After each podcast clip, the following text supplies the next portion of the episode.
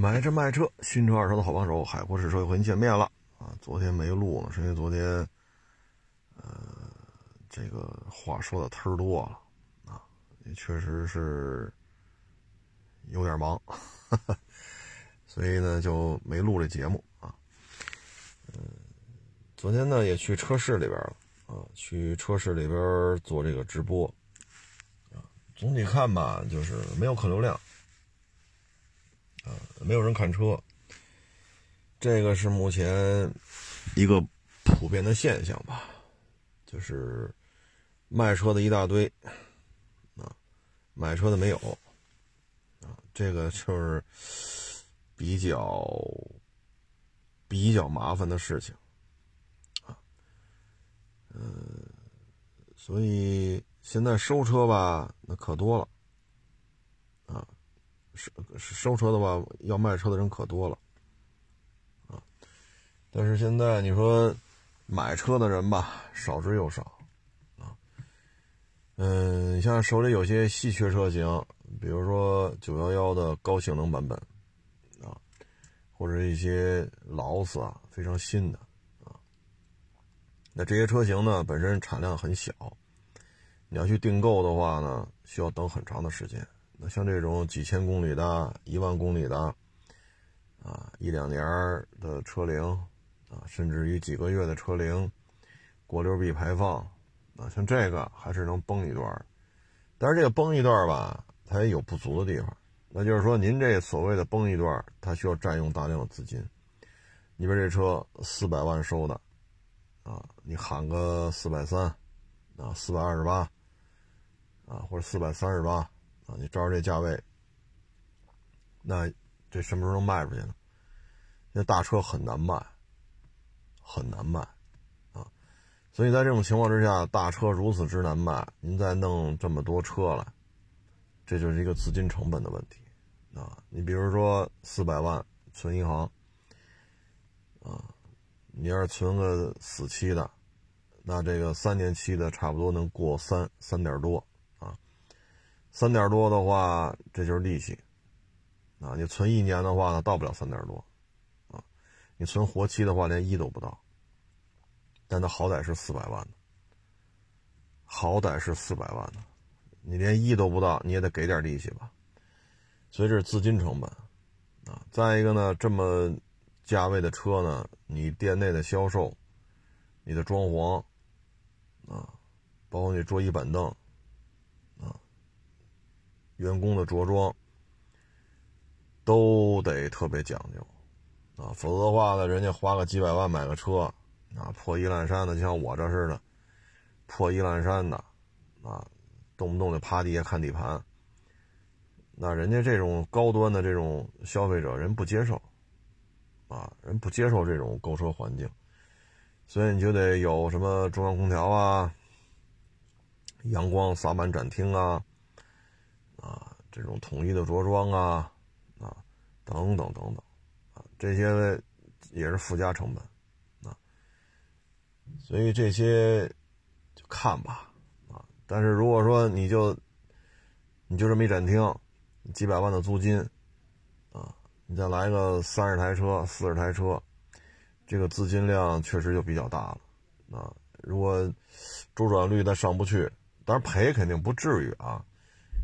但是，这个你单车的利润和你这个高的经营成本之间能不能划等号？划等号代表不赔不赚，要没划上等号，这事儿就不好说。所以现在经营吧，现在普遍就是卖车的很多。你像我今天一天四个来卖车的，四个来卖车的，啊，你收吧，可劲儿收。你出高价全是我的，但是你得考虑没人来买来，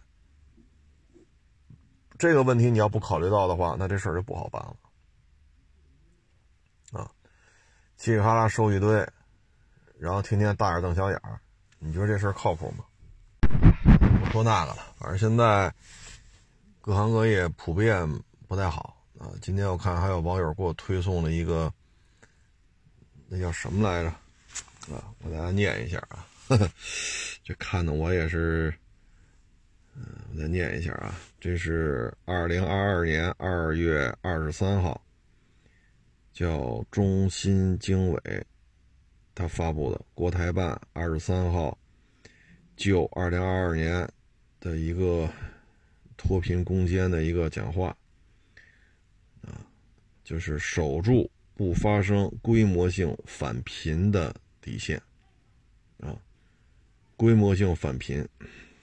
哼哼，因为这新闻发布会嘛，有记者问，经去年经历了疫情灾情啊，反复的考验，请问脱贫攻坚战的成果取得了怎样的成效？就巩固、拓展脱贫攻坚战的成果取得了怎样的成绩？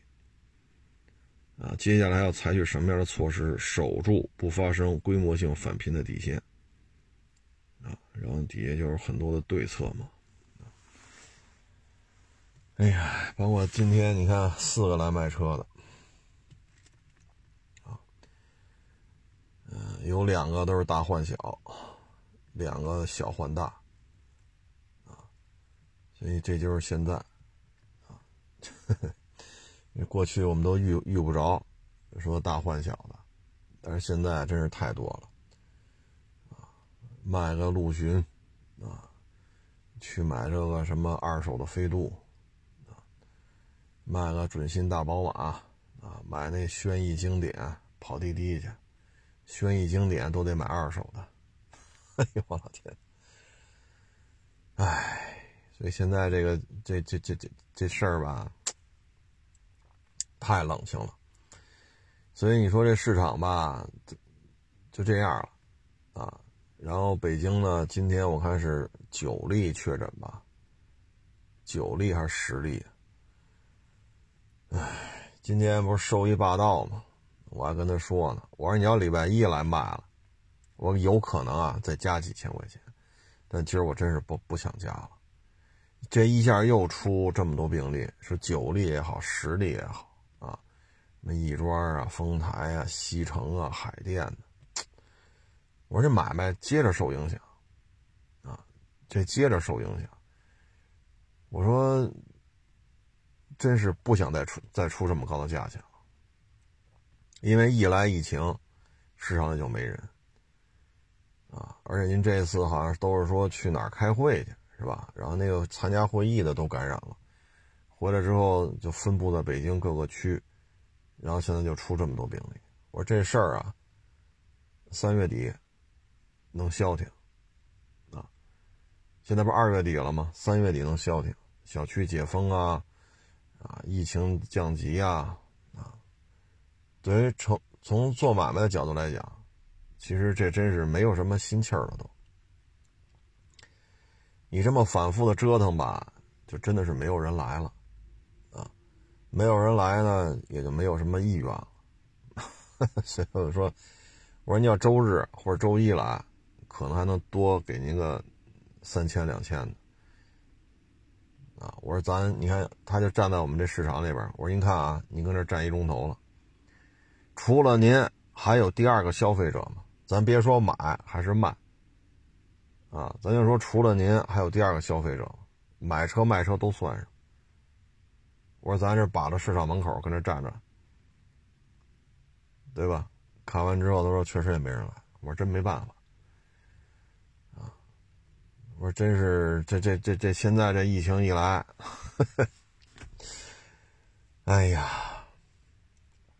我们这些同行有的手里还有很多呢，啊，什么去年的这个叉三呀，去就是去年收的啊，叉三呀，GLC 呀，Q 五 L 啊，GLS 叉七呀什么的，这都是准新的，啊，都是准新的，一两年的没出质保期的。”从车况上来讲都很好，但是现在量量赔，只要是去年收的，放到现在量量赔，因为新车供货越来越充足了。你像 GLS 去年加十八加十九，甚至有的加二十，就是中规的啊，GLS 三点零 T 的。现在呢，您去四 S 店问问去，加不了这么多了。如果加价幅度降十万，是不是变相的意味着新车降了十万？那 GLS 这车换代之后到现在都是准新的，就就是小长灯的细长灯这个换代时间没多长啊，所以那你放一辆，你说得赔多少啊？你包括叉三，现在也开始现车，包括 GLC 现车供应好很多，不像去年夏天啊，交完钱等仨月提车，现在可没到这份上。所以有时候你看吧，手里说有个三五十辆车的，都是准新的，啊，要搁过去都是挣钱的车，这么新，车况无可挑剔，但是现在可不是，现在可真不是。所以昨天一说，包括今天一说九例确诊、十例确诊，完蛋，啊，真是完蛋，有些事儿真是没招了啊。然后还有一个呢，就是轩逸的问题。礼拜二呢，有三个网友吧，就是想卖他那个大公里数的轩逸，都是 CVT 的。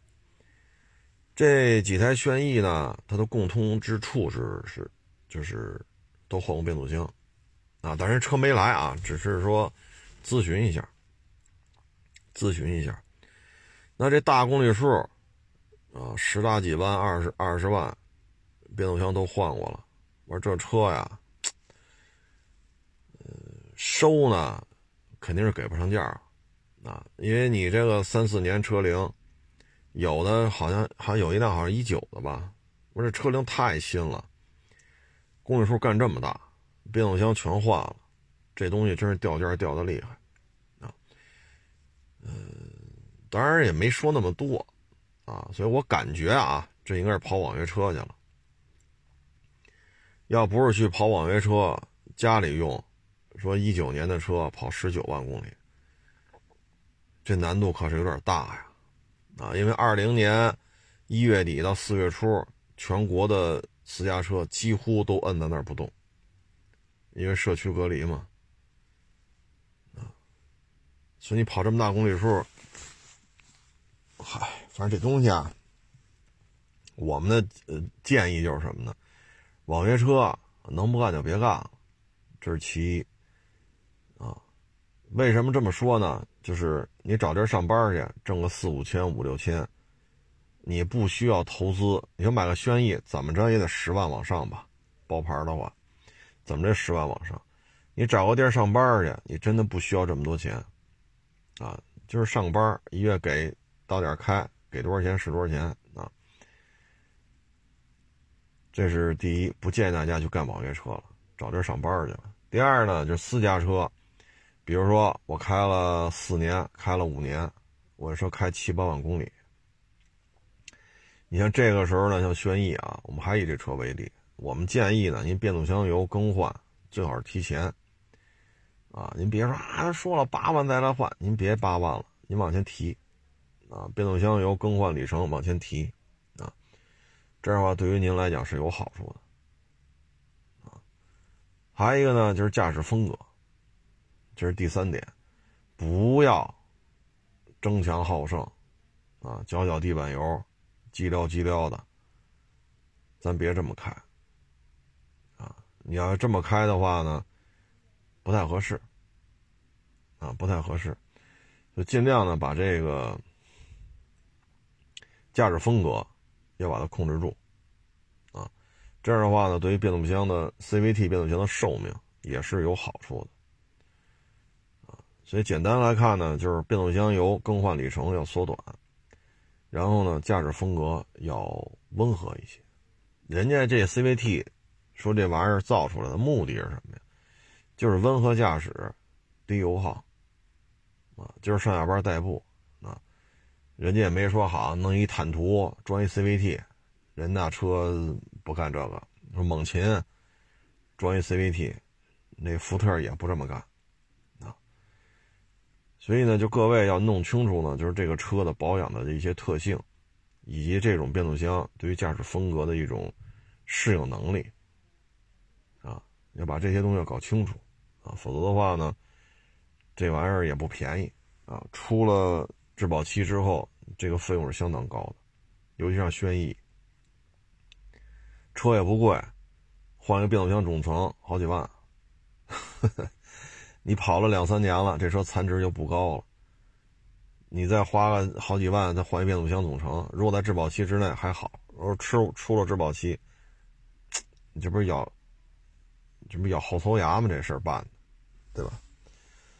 然后这两天呢，还看一新闻，啊，雅马哈又接活了，啊，丰田呢让雅马哈搞这个轻动力的 V 八，啊，这个雅马哈呀。很多网友是就说这车不是造摩托的吗？确实有雅马哈摩托车啊，这个是客观存在的。还有雅马哈牌的钢琴啊，但是呢，雅马哈呢在研发这种高性能发动机方面呢，也是比较有心得的。像那早了十好几年前了，沃尔沃的那个引擎啊，那就是雅马哈给弄出来。就是那个横置的那八缸啊，那就是雅马哈弄出来的。沃尔沃是有八缸机的，各位啊，只不过国内已经很难见到了啊，但是它确实有八缸机。嗯，然后这回呢，就之前也有，之前那个像雷克萨斯的 IS 上用的那个那个 V 八也是雅马哈。哎，不是 RCF 啊，也是雅马哈啊。所以它这个对于这种高性能的大排量的啊八个缸的，这雅马哈还是比较有经验的啊。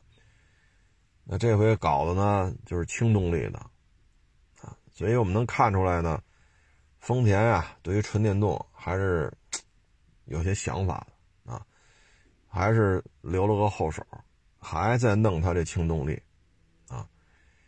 但是这得看呀。国内有多少氢加氢站？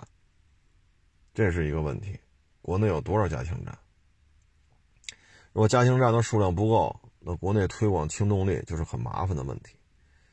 所以这个呢，取决于国家的战略啊，取决于国家的战略。而且这是需要看几个大的地区，比如说以中国为代表的啊，东南亚地区、欧洲、北美。你得看这三大片这三大片是不是都要上轻动力？如果说中国这边政府啊不推广轻动力，那就意味着咱们这边还是得走纯电。包括欧洲也是，欧洲这几个主要的国家啊，德国、法国、意大利，啊，包括英国，这几个大的国家说都上轻动力，那整个欧洲那还行，因为在欧盟也好。但是英国退出欧盟了，就是在欧洲地区啊。我刚才说这几个国家，他们是有一定号召力的啊。然后你看北美，你至于加拿大，这个他的态度不重要，主要是看美国啊。所以如果说这些大的这三大块啊，汽车消费市场这三大三大块，如果主要的国家的推行政策转向轻动力，那丰田这么干。还是有机会的。这事儿现在咱也说不太清楚，因为你看这次冬奥会嘛，轻动力的车也有，啊，有丰田的，也有其他一些主机厂的，啊，所以这个只能是看了，啊，只能是看了，因为轻，啊，首先这个加氢站它跟充电站和加油站没法说。怎么怎么快速的这种转换，它完全没有办法互换，没有办法去通用，啊。你说氢的运输，它跟电能的运输也不一样。同样，这个油罐车拉油，你让油罐车拉氢，它也拉不了。所以，整个运输、储存、加注这个体系都是电力系统、燃油系统。都无法进行互互换，或者可以进行通用啊替换，没有，目前看没有这种可能性。所以这还是取决于国家的战略规划吧，这不是咱们个人所能解决的啊。但是呢，我们通过这能看出来，雅马哈还是很有实力的啊。嗯，雅马哈的八缸机，雅马哈的摩托车，雅马哈的钢琴啊，这确实是有两把刷子的。还有一个呢是也是一网友咨询的啊，是要买那个 BMW 七四五。我一听这尾标啊，我这车龄啊可大了去了啊。这个叫七四五的这个宝马呀，这应该是两代以前的了，所以十几年车龄了。车呢确实不贵啊，五六万、六七万。还有更便宜的啊，还有三四万、两三万的啊，甭管多少钱吧，就是这么一个便宜车了。但是这车呢，现在的问题就在于什么呢？车龄太大，你修不起啊，你修不起，你修不起的话，这事儿就很麻烦啊。买的话，比如说五万，那可能修修修就修出五万了，那这车就合十万了。哪儿坏修哪儿，哪儿漏补哪儿，这没毛病吧？啊，修完之后就发现它会持续不断的坏，因为什么呢？车龄到了，当时没漏，你开着吧，几个月之后它就漏了；当时没坏，开几个月它就坏了。所以这么大车龄的 BMW 七四五，包括 S，包括 A 八，我们都是确实便宜啊，几万块钱。啊，你买个飞度八幺八，现在优惠个五千，啊，有有优惠七千的啊。也就是这车呢，八幺八的飞度，您上完牌子九万多，肯定是差不多的啊。这车比飞度包牌价都低，但是我们不建议购买，啊，真的是修不起。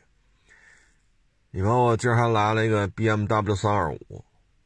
我们路试啊，就开了两米，因为它正好停在减速墩前头了，有俩减速带，啊，减速带前头啊，就开了两米，就嘣嘣过了这两，它两个减速带挨着嘛，嘣嘣压两下，再倒回来，嘣嘣又压两下，往前两米，往后两米，我一共就开了四米，就这路试啊，这台 BMW 三二五，拉杆、胶套、减震筒。都有问题，啊，都有问题。转向，我现在就是，我就我说这车就别上转向，别上举升机了，没有意义了，啊，没有意义了。你像这车十十四年、十五年了呀，这个车龄三二五十四五年了。我说这个，你看变速箱油，BMW 三二五 E 九零的，要去四 S 店。这变速箱油加滤芯加工时大几千块，你这个减震筒、拉杆、胶套、转向机，就这些地方，这要去四 S 店修去，哎呦，就说你去汽修厂吧，打一五折，你这东西也得上万了，啊，所以像这种，这还是三二五呢，这你你七四五。所以有些东西吧，就是喜欢，你真的是拿不起，这车拿不起，啊，因为这个只要你长时间使用，这车就会这儿坏那儿坏，啊，很容易就出现修理费和购车款打一平手，很容易就会这样，啊，所以呢，还是谨慎对待吧，啊，除非您特别的。不差钱儿啊，花五六万、六七万买个车，拍这十五万准备修，那行啊。要没到这份儿上，最好就别碰了。这个烧钱真是不好说，得烧多少啊？还一个呢，就是这个丰田混动的噪音问题。今天也有一网友开着他的那个豪华品牌的车，不是那宝马啊，不是那宝马，他来找我卖车来。他呢，就是买了一个2.5混动的汉兰达。嗯，之前没上市之前，他说听我这语音节目啊，当时就说这噪音高。他说能有多高呢？啊，也许能能能接受吧。啊，所以就将信将疑买了一个2.5混动的。买了之后一开，确实 噪音有点高，是真省油啊，六七个油。这个 2.0T 的汉兰达可做不到。啊，2.0T 的汉兰达可没这么省油。啊，所以你在这种情况之下吧，嗯，就提醒各位，省油确实是省，但是噪音确实也高。啊，所以您呢，如果想买，您就去丰田店开一开，车速得拉起来。您别二十三十，你这么开，噪音高不高？这这这有难度，这个啊，这这个可体现不出来。最好呢就是八十一百，车速到这个状态，加个速超过车，然后收油，啊，用纯电的方式跑，啊，然后超车，啊，您感受一下，能接受就行。不能接受的话也没办法啊。然后呢，这塞纳，咱们之前也说过，没上市之前咱就说，这个塞纳呀，比这个汉兰达还要重啊，因为它太大了。所以呢，还是套动力系统，车重进一步增加。那在这种情况之下，这套动力系统带着它跑，就像刚才说的啊，六十加速到一百，或者八十加速到一百二。那在这种情况之下，加速超车，它的噪音会更明显。因为什么呢？这车更重了啊！而且塞纳，你说这大体格子，你要说就我一人开，我有必要买一塞纳吗？那你要么就是公司啊，接待个客户什么的，老得满满载，或者说老得坐三四个人啊，有的三排座嘛，咱开车。咱在客户三四个人，这坐着他不是比那个轿车宽敞吗？对吧？呃，那您这种情况之下，那这上高速的这个感觉，你可以想象一下啊。在这些车没上市之前呢，咱们在节目当中也都说了，这些车就以我对于丰田车的这个了解，它注定不安静啊，尤其上高速。因为丰田的混动，啊，丰田的油车，这咱也算接触过一些，啊，也算是略有了解啊，所以这个我是可以跟各位这么来进行预测的。现在看呢，这预测还是没跑偏，啊，没跑偏。反正还是提醒各位，想买的话呢，开开看，尤其是塞纳，它的底盘的质感。它的高速情况下这个噪音，你能不能接受？你能接受您就买，不能接受咱就换一个啊。类似大小的 MPV，不是说只有塞纳，它还有嘉华，它还有 GL 八啊。然后今年可能自主品牌还要出很多类似这么大的，所以各位呢，这个心里是要有所有所预判。要不然说牌都上完了，啊，你又说反悔了要退去，这怎么给你退呀？是不是？所以各位在试驾车再去试驾的时候，对于行驶的速度一定要有一个了解啊。嗯，说完这个就说说这个装修吧，也是前两天吧，一个网友推给我一个一个一篇文章啊，也是某。上市在国内 A 股市场上市的装修公司，嗯，一个外地的小伙子来北京打拼，啊，也是可以说六个钱包吧，都扔在这上这套房子上了，买了一个不到五十平的，因为地段很好啊，地段很好，一个老破小。那在这种情况之下呢，他呢找这装修公司了。因为他都上市了嘛，人讲话这公司不会太差，那就全包吧，我们就不管了，你就看着弄吧，到时候我们就入住吧。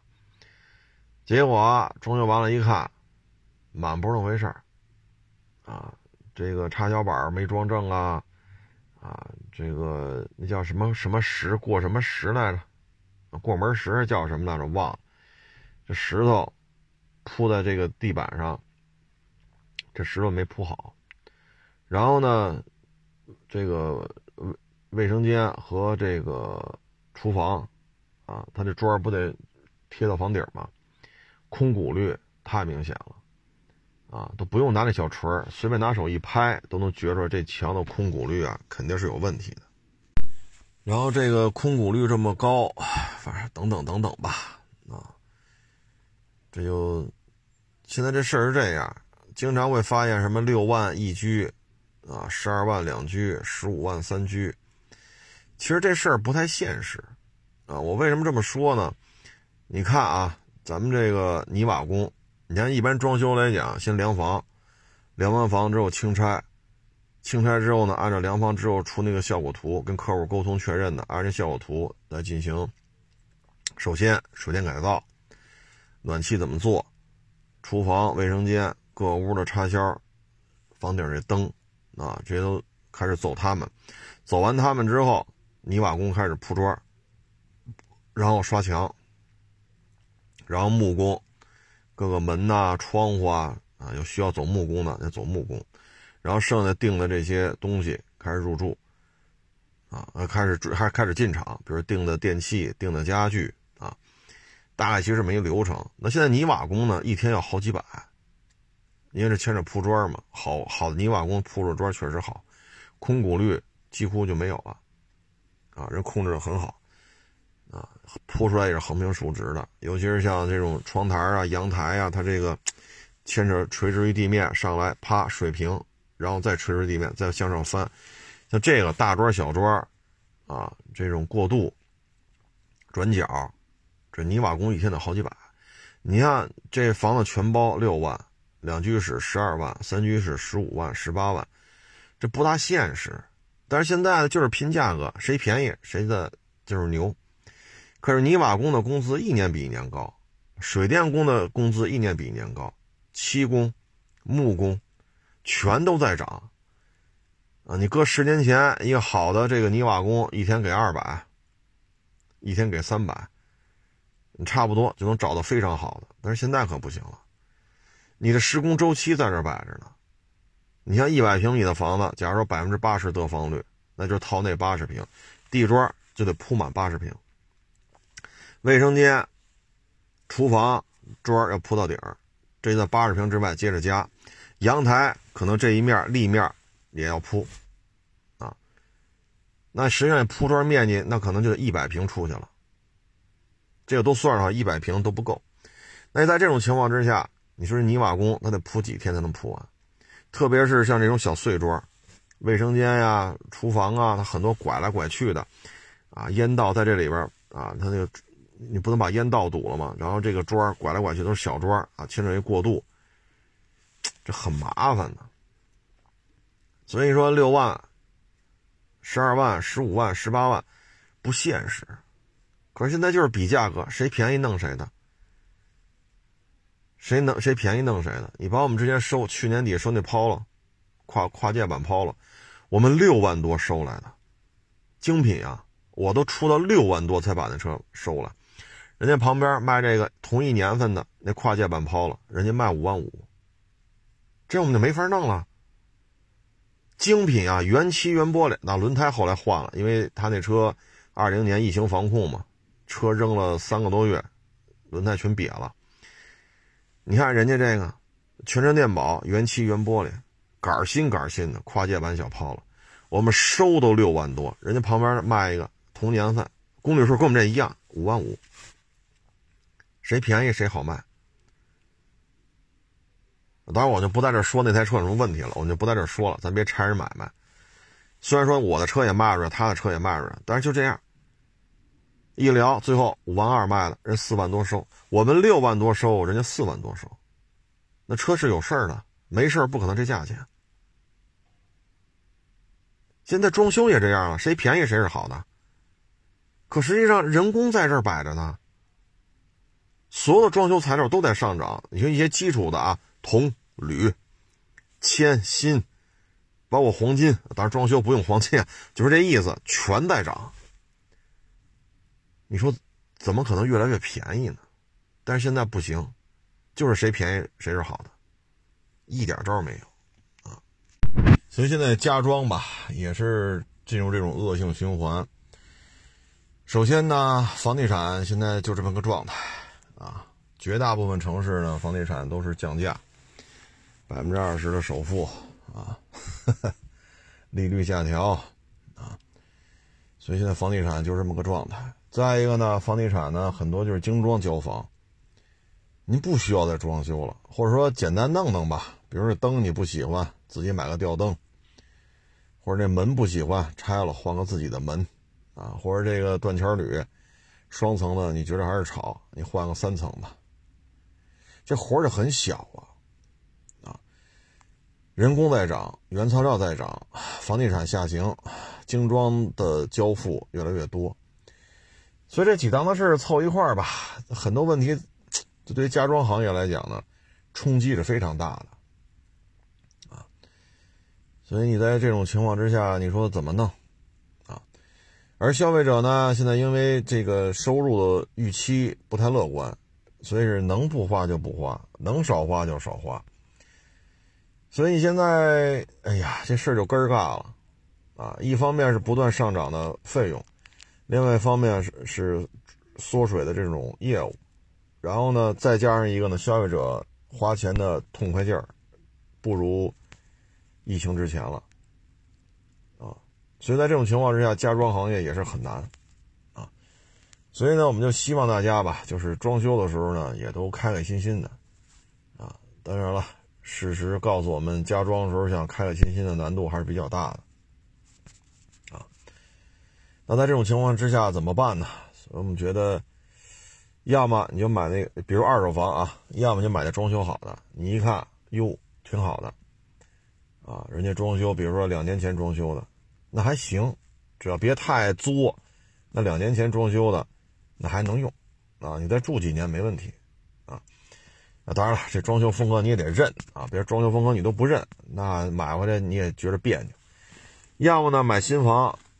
就买了精装的呗，啊，所以现在避免这个纠纷只有这种方案，啊，买精装完了的新房，买精装完了的二手房，除了这个，你说咱还有解决方案吗？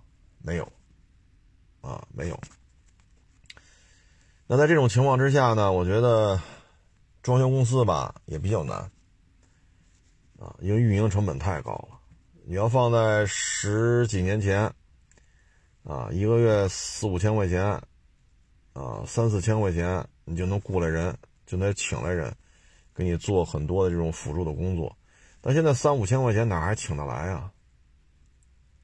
对吧？你作为一个比较大的装修公司来讲，后续的这种数据啊、报表啊、文案呀、做图啊，这需要很多的后续的这种工作量。那这些工作量现在你给能给多少钱？你钱又给不上。这事儿就不好办，啊，反正大家装修的时候也是，哎，也没有什么好办法。我说的办方法吧，可能也不现实，就是买精装好的二手房，买精装好的新房，啊，可能也有一些问题，但是相对而言吧，像这这也不行，那也不行，比这个强一点啊。再一个呢，就是那个电电控门，就智能门锁，这个呢，我们也是提醒大家，还是悠着点。我为什么这么说呢？就是因为这东西吧，问题也比较多，啊，很多年前就有这玩意儿，很多年前就有这玩意儿，啊，嗯，这里边的这个那个吧，也是比较多的，啊，也是比较多的，所以我们就提醒各位吧，就是你买这个呢，它存在的问题是什么呢？首先耗电量，耗电量。你买回去之后呢，这个车什么这个车，就这门锁，它装的几节几节电池的，啊，或者其他的电源的，那这玩意儿，它需要几个月就得换一次电池，因为你又要微信、微信控制、WiFi、摄像头，对吧？语音识别、指纹识别，它都需要电，它没有电，你说怎么做语音识别、刷脸识别、指纹识别？怎么来做？没有电做不了。你是电池也好，你是外边接根电接根电线也好。所以这个呢，三四个月基本上这电池可能就够呛了。再一个呢，这锁因为它是这个芯片那个芯片，又有各种开锁的方式，比如说遥控开锁、刷脸开锁、指纹开锁、声控开锁、钥匙开锁等等等等。这些开锁方式当中有一个坏了，这门锁就废了！这会造成很很麻烦。你说打那个幺幺四查找那开锁公司，他弄不了你这个，因为你这里边牵扯东西太多，你还得找厂家了，所以很麻烦啊。再一个呢，我就是提醒各位，你看啊，原来这个豪华车啊，就包括原现在也有，十年前它也有。你只要一锁车，要拿遥控器锁，他拿解码器把你这个传的这个这个信号就能录下来，录下之后复制，他再等你走了，他再一发送，这车门就开了。所以咱们这个遥控的这个电子门锁啊，不是那么的安全啊！您要真是说，您要真是说这个这个这个纯机械的啊，然后这锁芯儿。啊，包括钥匙的造型非常的复杂，这破这个破拆的难度就很高了，但是电子的它就存在解码器的问题，啊，信号捕捉，所以各位呢，对于这电子门锁还是得慎重。我记得好像原来说过这事儿，就几天前吧，应该是说过这事儿，还是再次提醒各位一定要注意，你装这个还不如装一个钥匙造型比较复杂，锁芯儿级别比较高，啊。然后锁舌呢，不是一根儿，啊，你比如门嘛，三个边嘛，那个边是门轴，那您这个呢，三个边都是锁舌，它既是破拆，它也很难。再一看，你看，你看你这门铁皮的厚度，啊，这铁皮厚度如果足够，然后中间钢筋加强筋焊的足够结实，这门防破拆也是很强的。依照现在二零二二年的社会治安，包括派出所啊。分局呀，啊，巡警啊，这个那，这个说抡着大锤在这楼道里叮当五四跟那砸，一砸砸个十分钟八分钟撬门，这好像够呛。这个派出所的可能早就来了，你这干嘛呢？拿大锤砸人家门，拿撬棍撬人，那派出所可能早来了。所以呢，这个相对而言机械的门锁，我认为安全系数并不低，它还没到一无是处的地步。相反，带电子这些东西反而倒不安全了，尤其是对方有解码器录下你这种遥控的信号等等等等，啊，所以各位对这个一定要慎重，啊，我就跟各位做一个分享吧，啊，呃，总体看吧，现在这个装修行业不太景气，包括衍生的家具、家电。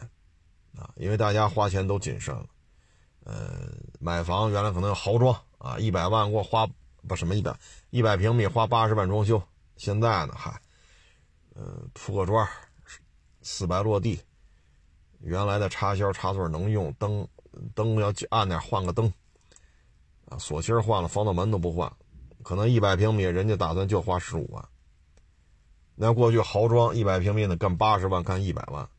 我说的就是大楼房啊，大楼房不是什么一百平米的四合院啊，所以现在呢不好干。啊，不好干。我劝各位一句啊，要是急速萎缩的行业，就别在里边再坚持了啊。当然了，说无期合同、国企那就混。你比如说涉外旅游、线下培训、呃装家装、餐饮啊，就就别弄了。包括像我们这二手车重资产。真金白银的收车，真金白银的租场地，疫情一来一人没有，这一天下来大眼瞪小眼儿。你像我这一天四个来卖车的，这我这还算有有人来，还有人来问问了，还有人来看看了，还能收，是能批呀还是能零售啊？反正这这还有点业务量。你要是想入这行，你也别入了，真的不是太好。你这昨天一看九个十个确诊，哎呦我老天，我头都疼。无能为力，你明白这意思吗？这跟你啊，你这个底盘看没？我看不看？他没人来呀！现在你漆膜仪，你会不会用漆膜仪？现在市场里都没人，你明白这意思吗？所以这事儿他就很麻烦，很头疼啊。有班上就上班吧，啊，嗯，我我我所能理解的大概其也就这样了，啊，说多了的话呢，可能又有网友不爱听了，胡说八道。啊，电视里不是这么播的，那你就看电视，你别听我白话了啊。你觉得我们说的都是瞎话，你还何必听我们呢？然后呢，像这体体育也是踢足球啊。昨天我看一报道，中乙都拖欠工资，一个月挣多少？八千。他们那球队好像是三六九，一线球员大概是八九千，可上可不上，非绝对主力的五六千，踢不上的偶尔打个替补三四千，就这点钱他还要拖欠，这个对于球员来讲，这日子就没法过了。所以现在吃体育这碗饭吧，也不好干，啊，也不好干。哎呀，如果说职业球员一个月挣几千了，那还不如找地儿上班去。你好歹哪怕上个二本呢，上个二类本，拿个本科，您出来一个月不也几千块钱吗？干得好，也许一月就一两万了，那何必卖这命呢？您说呢？包括这个说球员限薪六十万，我都觉得要这么弄的话，这这就更没人踢了。那我孩子好好学习，上个一类本，哪怕二类本，将来有没有机会说一年挣个二三十万呢？对吧？大小伙子，啊，或者小姑娘，二十二大学毕业，一类本、二类本的，我奋斗几年，我能不能一年挣个二三十、三四十？这难度不大吧？二十七八岁的时候能不能实现月薪两万呢？那你这，你说恒大一共就二十二个球员，一共就二十二个球员，你互联网大厂，大厂什么叫大厂？怎么这上万人的员工吧？你说中等企业那些互联网的可能三五千，那总能谋份差事吧？一个月一万，那咱要求不高吧？一个月两万还是能实现的吧？不是特离谱吧？咱说一月挣二百万，那是那是吹了，那是吹牛逼呢啊！所以你说这踢球就没有意义了。你说恒大就二十二个球员，你说上国家队，国家队也就二十二个，因为上场总共就十一个人。对吧？也没说足联，国际足联也没说改制啊，说一场球上场五百个人，五百对五百。所以这要这么弄下去，足球更没人踢了。啊，这是我个人的一些感受吧。反正现在收车也多，啊，卖车的 是是是是不老少啊。四个车，四个卖车的收了俩啊，大致这么一情况吧。哎，每天也是忙忙叨叨的，反正现在这个市场啊，真是无能为力啊，无能为力，你是没招没招的啊，因为就是普遍对于收入不乐观，都不愿意花钱。行了，咱也不多聊了啊，这这两天说话说的确实有点多，嗓子都疼了。谢谢大家支持，谢谢大家捧场，欢迎关注我的新浪微博“海阔试车手”。